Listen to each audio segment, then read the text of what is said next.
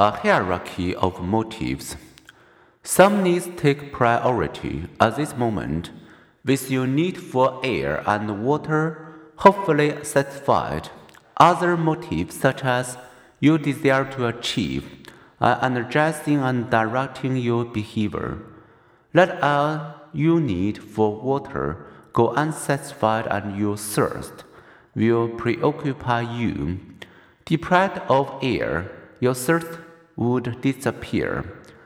Abraham Maslow describes these priorities as a hierarchy of needs.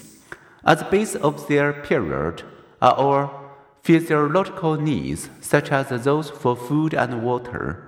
Only if these needs are met are we prompt to meet our need for safety and then to satisfy our human needs to give the and receive love and to enjoy self esteem.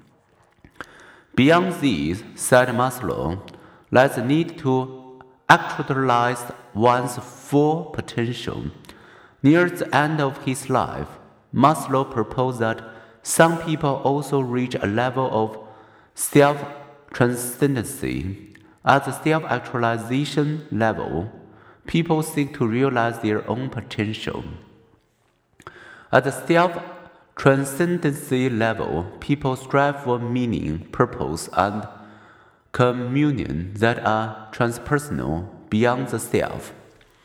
Maslow's hierarchy is somewhat arbitrary. The order of such needs is not universally fixed. People have stopped themselves to make a political statement. Culture also matters. Self esteem matters most in individualist nations, whose citizens tend to focus more on personal achievements than on family and community identity.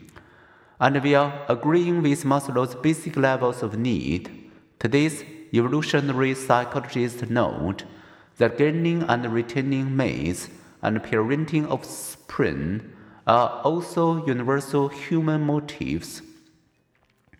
Nevertheless, the simple idea that some motives are more compelling than others provides a framework for thinking about motivation.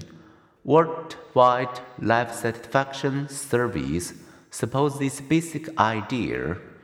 In poor nations that lack easy access to money and the food that shelter it buys, financial satisfaction more strongly predicts feelings of well being.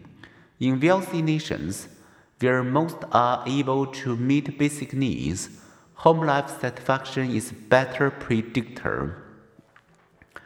Let's now consider our representative motives, beginning at the physiological level with hunger and working up through sexual motivation to the higher level needs to belong and to achieve it.